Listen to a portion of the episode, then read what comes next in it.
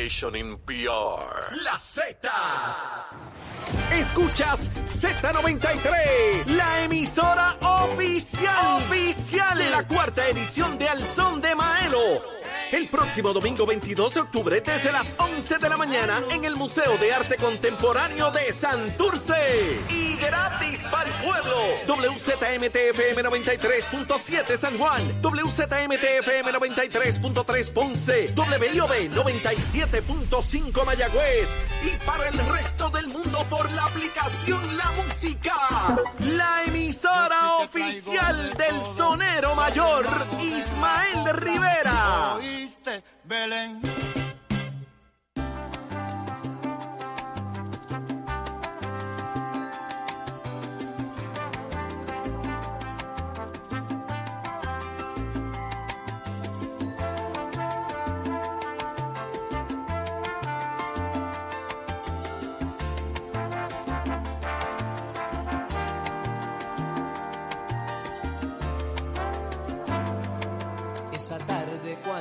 Yo te conocí,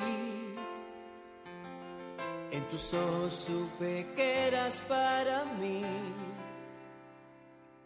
que sería solo una cuestión de tiempo para conquistar tu amor y ser tu dueño. Ay, Virgen. Y me fui tras esa sombra de tu piel, dando vueltas en tu rumbo sin saber. la manera Ok, ya, ya, ya. Apágame la música.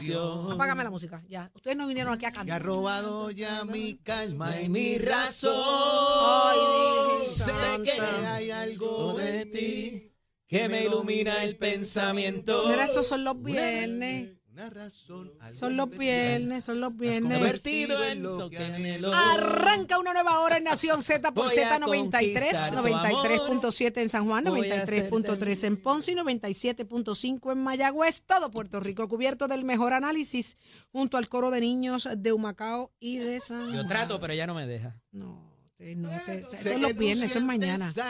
No te voy a invitar mí. al concierto cuando Me lo dices cuando quieras, tú sabes. cuando vaya tú pa'l- quieras. cuando yo esté en el Choli no te voy a invitar. No, me imagino, te apure, te apure, estate manso. Vamos Bueno, a lo que vinimos, señores, no lo voy a dejar ni bueno, saludar. buenos días a Oídos Sangrientos Saudi Rivera. Gracias, estoy acabada, me destrozaron aquí en tres segundos. Ya está bueno. Vamos a lo que vinimos, Eri, despierta, coge que el despertador. Dale, zúmbalo.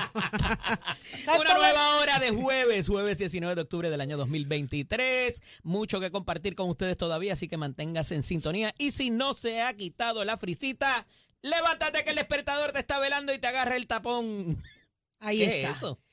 Vamos eh, a la línea telefónica, señores. Ya está con nosotros eh, Carlos Mellado, el secretario de Salud. Eh, ya está en línea, así que muy buenos días, secretario. Buenos días, secretario. Buenos días, buenos días, buenos días a todos y buenos días a quienes. a Saludos, comisionado. Eh, secretario, ¿usted se sabía esa canción también? eso. ¿O usted estaba cantándola? Está tareándola. Tatareándola, ¿viste? Esa cancioncita yo, El, yo el, se la voy a el, pedir el- mañana, es Chero. cocolo, se tiene un pasito de ¿Usted salsa. es en la- cocolo, en la, secretario? última, en la última parada puertorriqueña se ¿Seguro? tiró unos pasitos de salsa. eh, envié que se escucha ¿Te, salsa. que no te te- crees. te acuerdas? ¿Te acuerdas? Seguro. Zurdo, pero traté ahí de, de hacer la guilla. Y después, y después Eliezer no gritó y ahí se nos acabó la felicidad, pero bueno. Ahí estamos, pero vamos a hablar, Creo que algo de eso. secretario, más allá del bailecito y la, y la, y la salsa, vamos a hablar de asuntos de país. Eh, dicen Vamos, que vamos están cerrando hospitales, se siguen yendo los médicos, eh, hay crisis en la salud de Puerto Rico. ¿Qué está pasando? Pues, pues mira, Saudi, en verdad, eh, yo diría que hay una situación difícil, ¿verdad? Llegar a la palabra crisis, pues a mí me, me ¿verdad? Es como decir, pues mira, hay crisis, ¿qué vamos a hacer? Pues mira, va- vamos a irnos a la parte positiva. Sí, hubo un cierre de un gran conglomerado en Puerto Rico que rindió un servicio de excelencia, pero bajo toda situación complicada surgen nuevas oportunidades. Ya las tres hospitales han sido adquiridos por industrias puertorriqueñas que van a continuar dando ese servicio. Antes de que sucediera el cierre, ¿verdad? Cuando nosotros, Sara, pues tiene la información de los hospitales eh, real time de todos los días. Puerto Rico tiene unas 13.333 camas, eh, ¿verdad? Cuando digo camas es con todo el personal. y se utilizan 9.225. ¿Qué significa eso? Que todavía, eh, ¿verdad? Dentro del índice poblacional, todavía hay espacios hospitalarios. Ahora, de que los médicos hay una carencia de especialistas, esa es una realidad que no podemos, eh, ¿verdad? Cambiar. Eh, digo que no podemos eh, dudar. eh, ¿cómo se Ignorar, llama? Negar. sí, ni Ahora, negar. podemos cambiar.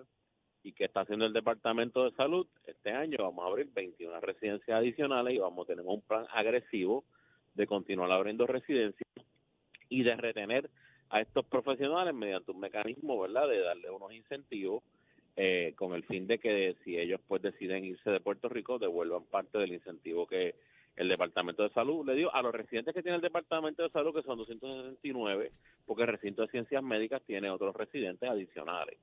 Eh, también, ¿verdad? Yo tuve la oportunidad en estos días de estar en otra de las instituciones que era de IMA, que la eh, Episcopal San Lucas la remodeló y el hospital está, créanme, que... Está bonito, la- está chévere. Está espectacular, está espectacular y los planes que tiene son unos planes muy buenos.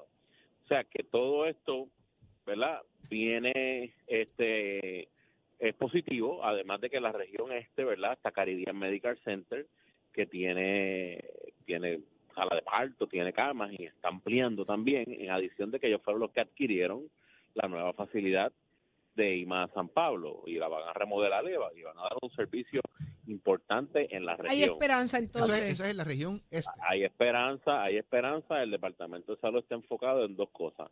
Aumento de tarifas para retener proveedores, velar porque esas tarifas sean pagadas adecuadamente a través de nuestro programa de integridad. Número tres, se consiguió la asignación más grande de la historia de Puerto Rico, que fueron 19.500 millones. Número cuatro, estamos remodelando nuestras facilidades públicas y estamos re- rediseñando el sistema de salud de Puerto Rico para que tengan más acceso a servicios de salud. Número cinco, vamos a aumentar la residencia, ya estamos en esa, y tenemos, re- tenemos una nueva residencia de creación de dermatología en el área sur de Puerto Rico.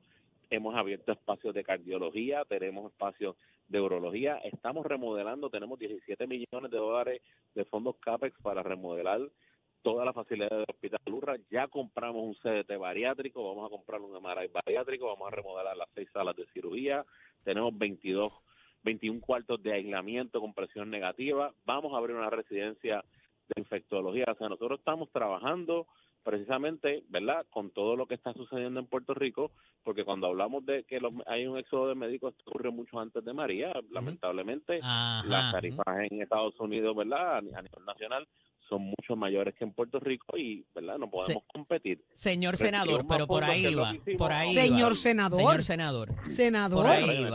¿Cómo para, para, para, para, para, para, para, para, para, señor senador o Estoy a ver si- secretario? estoy a viendo si resbala y me dice para dónde es que Oye, va. este vino hoy Pero antes de- enjabonado. Eddie está hoy. Secretario, usted va para el Senado. Este Mira, este- cogió al este alcalde. Me puede corregir en cualquier momento.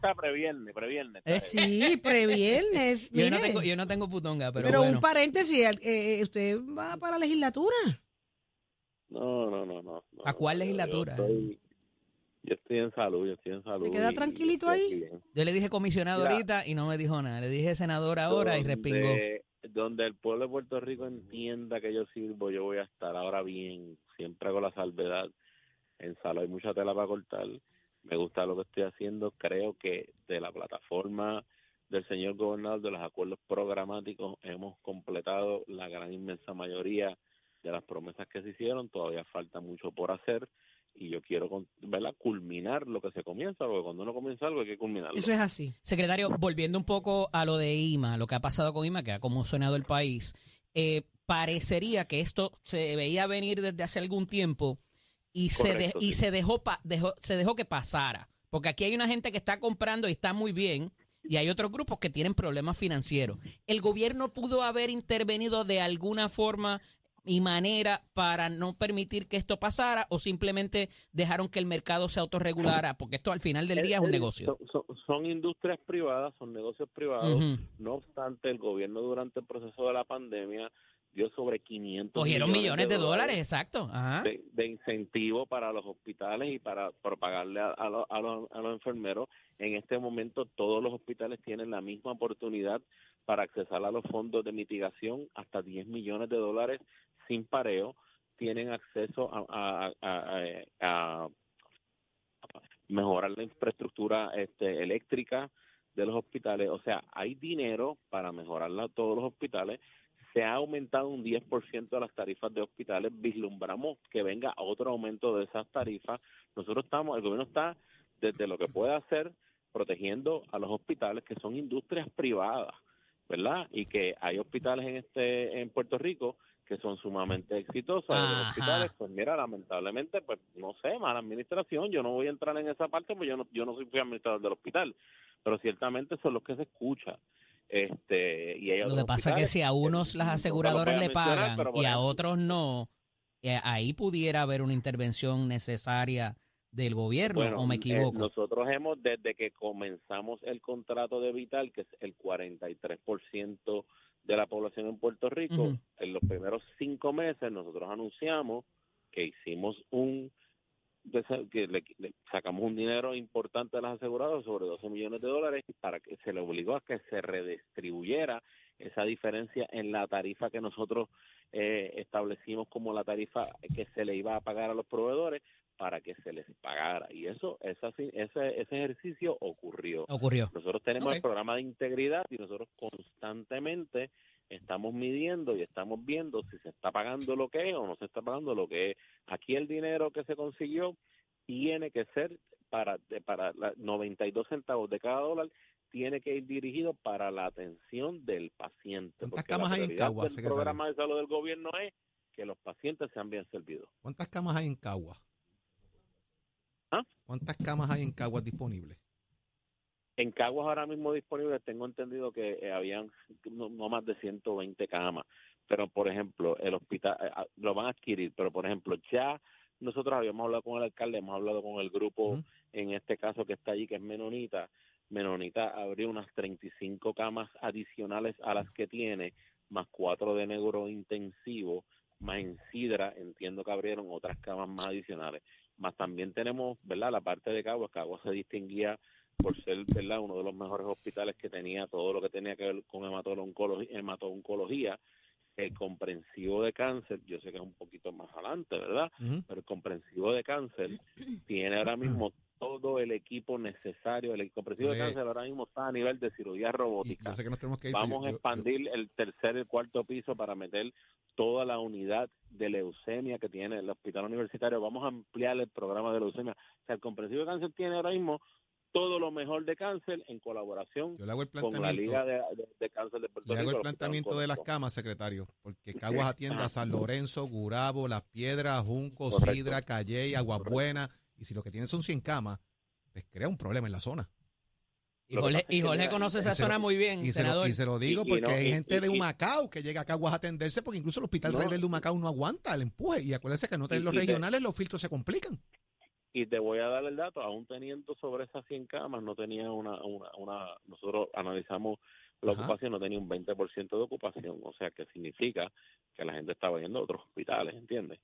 O sea, este, eh, eh, eh, la, la- la situación de, la, de, de, de IMA estaba complicada, ellos no estaban teniendo, ¿verdad?, este esta capacidad que llegaron a tener en algún momento dado. Por ejemplo, la región de Fajardo, se habla mucho de la región de Fajardo, cuando Ujú. nosotros fuimos eran 16 pacientes en, en un hospital que tenía más 150 camas aprobadas, Bueno. ¿entiendes? Muchos hospitales han reducido las camas, por ejemplo, en Bayamón, en Urra, yo te puedo decir que yo tengo 271 camas. 151 camas tenemos ahora mismo hábiles y solamente tenemos un 30% de ocupación. O sea, ya la, mo- la modalidad de hospitalizaciones ha cambiado mucho en cuanto a los tratamientos, ¿verdad? Hay mucha cirugía ambulatoria y muchos tratamientos que se están dando en las ahí camas. vamos, que hay cosas que están fluyendo más rápido, Sí. no los retenemos, más aguantamos, más el revolú de las aseguradoras con los pagos, pues la complica todavía un poquito más. Eh, regular asegurar con los pagos, que ahí nosotros estamos metiendo caña. y Yo sé que Alexander Adán también está haciendo lo propio. Secretario, eh, rapidito, tiene una feria de salud importantísimo que la gente sepa que esto se va a estar celebrando. ¿Dónde es? Mira, en el Coliseo Tomás Dones en Fajardo, este sábado, nosotros está en la cuarta edición de un programa que tiene el Departamento de Salud que se llama Destino Salud. Sabemos que a los dos años de la pandemia mucha gente no tuvo acceso a servicios de salud por la situación que sucedió.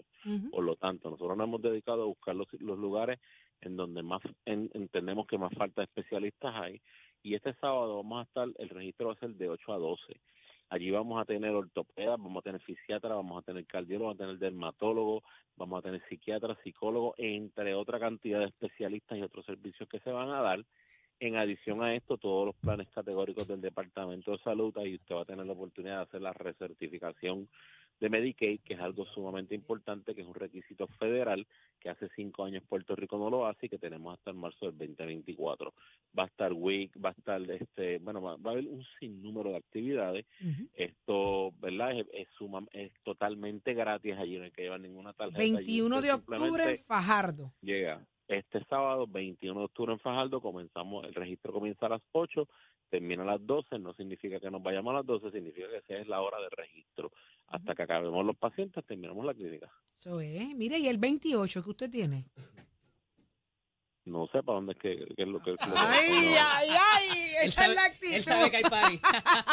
Qué bello. ¿Para dónde es que hay que ir? Pues usted tiene que ir con nosotros el 28 a un chinchorreo. ¿Se apunta, secretario? ay bendito sea el señor Ay, muerto qué quiere bello con esa pena que él dice. Y tiene que, Mire. tiene que llevar una putonga. Escucha para camisa. allá. Mire, vaya Él con lo tiene. que le dé la gana. Él Este tiene, es tiene. Eddie Eddie, montando el tiene, él tiene camisa llama en putonga. privado. Eddie, Eddie, me llama en privado y me explica Por favor, Todo- por favor. todo- to- secretario, todo tiene límites. Sí, y ese es uno. Brínquelo, brínquelo, brinca la cuica. Lo que le diga a Eddie, usted sabes que- brínquelo. Tú sabes que- Mire, este, este es- ese sábado 28, secretario, vamos a estar en Orocovis, un chinchorreo, vamos a pasarle espectacular. Y yo estoy montando Ah, toda la pues, gente que a mí me da la gana, la gente que yo quiero que esté en ese chinchorreo. Y a mí me gustaría Ah, pues, que usted pues, estuviera ahí. Ah, Ya Luis. Javier dijo que iba, el alcalde, pero mira, aquí van a ver PNP populares, eh, independentistas, dignidosos, victorianos, aquí es de todo para todos. Puertorriqueño. Así mismo. Esto es Nación Z, se apuntó, ¿verdad que sí? Seguro que yes. Ya está, pues le hacemos un reminder cerquita a la fecha. De dos nos llevamos hoy. Seguro Gracias. sí.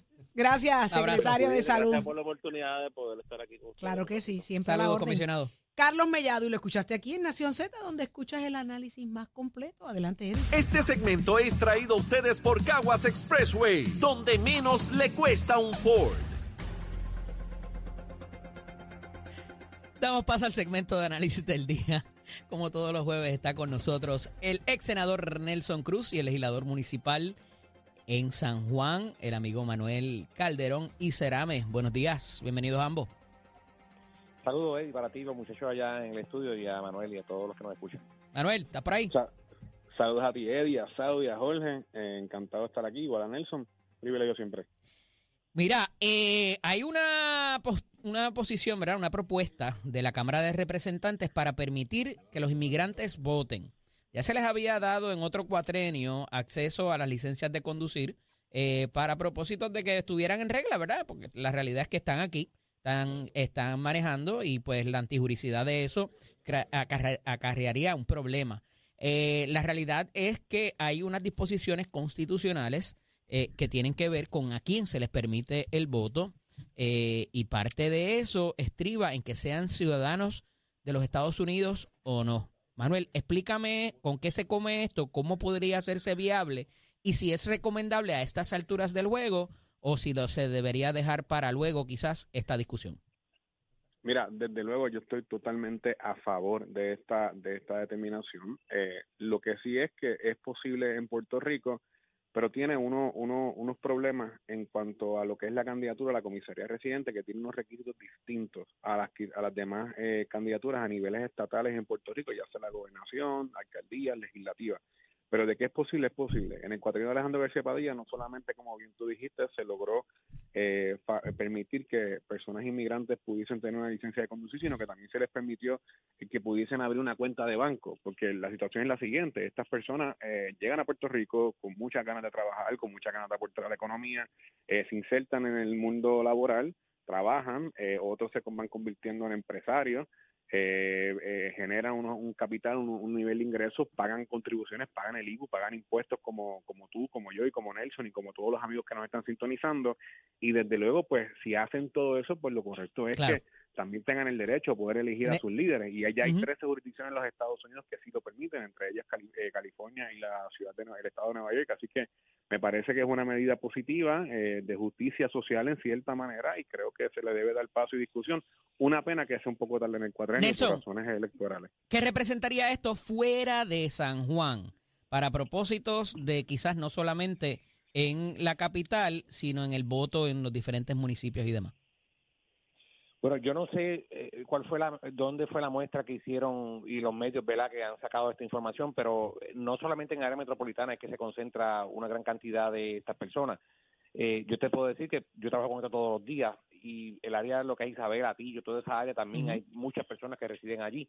Lo cierto es que también, ¿verdad? Busco, o, o en este caso hablaba también ayer en otro medio, eh, hay que buscar bien la forma en cómo tú vas a poder sin que se segregue, ¿verdad? Porque lo, lo importante aquí es que no tengamos, Sí. ¿verdad? Por ejemplo, se habla de que no, un colegio aparte. Yo creo que no, porque eso pues estaría segregando, ¿no? Y bastante discrimen se entiende que hay con estas personas, así que no lo veo viable un colegio aparte. Lo que sí veo viable es que se hagan vistas públicas, que se invite a personal del gobierno federal, se invite a todo eh, gremio o entidad que entienda, ¿verdad? El presidente de la Cámara a bien invitar a esta vista pública, porque de las vistas públicas salen cosas buenas y así pues yo creo que pudiéramos entonces permitirle a esta población, a estas personas, no tan solo se habla de la comunidad dominicana, también hay otras personas de otras nacionalidades que viven aquí, que tienen su visa, pero importante, me preocupa mucho el hecho de qué eh, requisito, o más bien qué documento tú podrías eh, presentar para poder validar tu voto.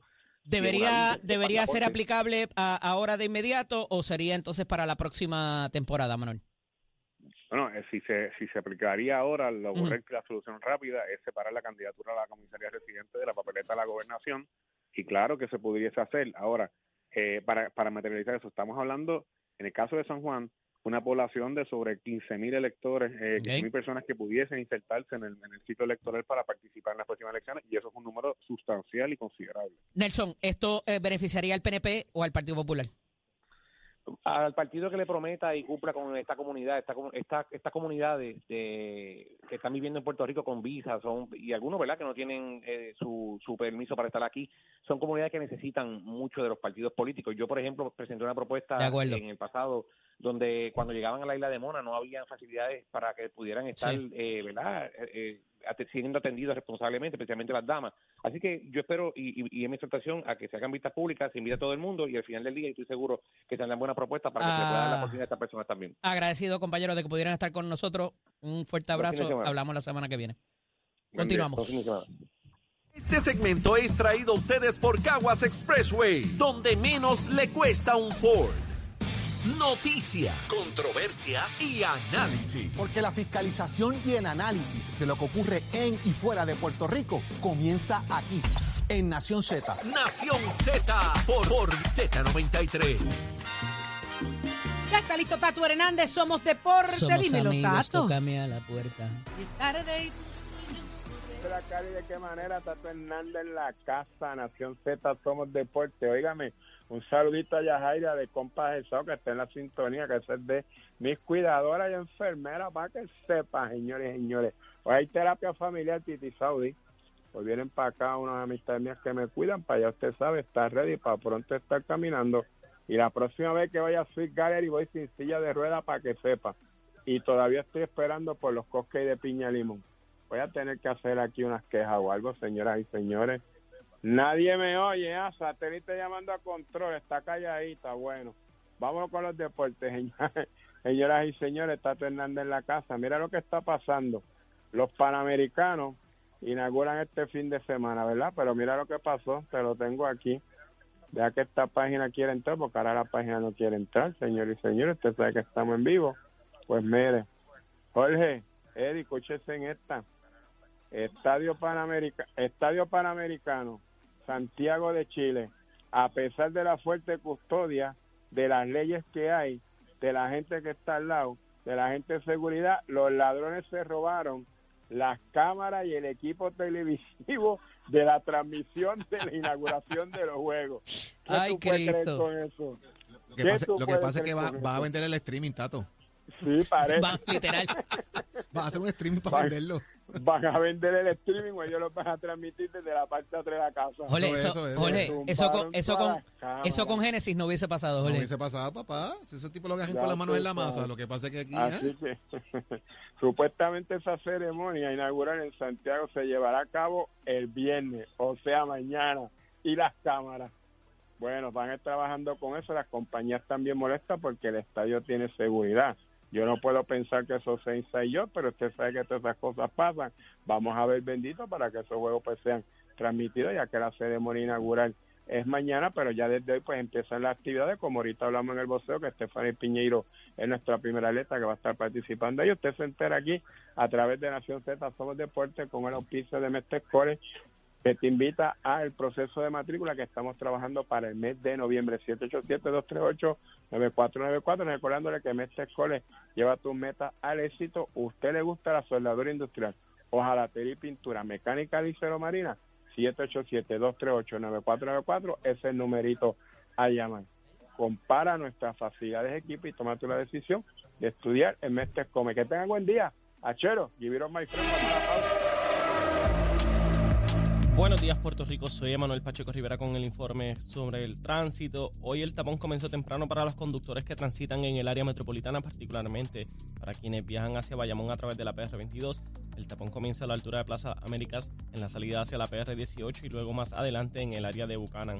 Para quienes viajan hacia San Juan, el tapón está mucho más fuerte y se extiende desde Vega Alta hasta el área de Buchanan, así que les recomendamos tomar vías alternas.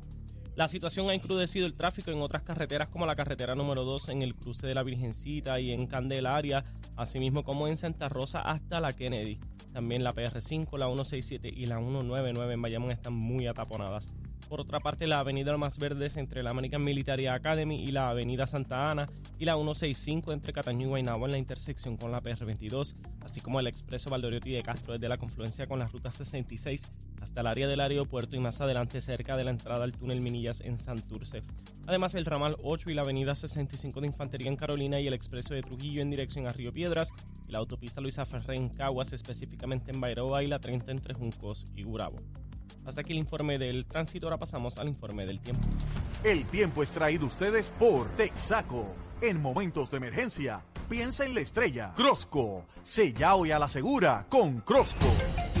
Para hoy, jueves 18, 19 de octubre, debo decir, el Servicio Nacional de Meteorología pronostica para todo el archipiélago un día parcialmente soleado y caluroso, con aguaceros y tronadas en la tarde para toda la región como fue el día de ayer. Los vientos permanecen generalmente del este-sureste de 6 a 12 millas por hora, con algunas ráfagas de sobre 20 millas por hora, mientras que las temperaturas máximas estarán en los altos 80 grados en las zonas montañosas y los medios altos 90 grados en las zonas urbanas y costeras, con los índices de calor superando los 100 grados en toda la región, excepto el interior. Hasta aquí el tiempo les informó Emanuel Pacheco Rivera. Yo les espero en mi próxima intervención aquí en Nación Z, que usted sintoniza a través de la emisora nacional de la salsa Z93. Próximo. No te despegues de Nación Z.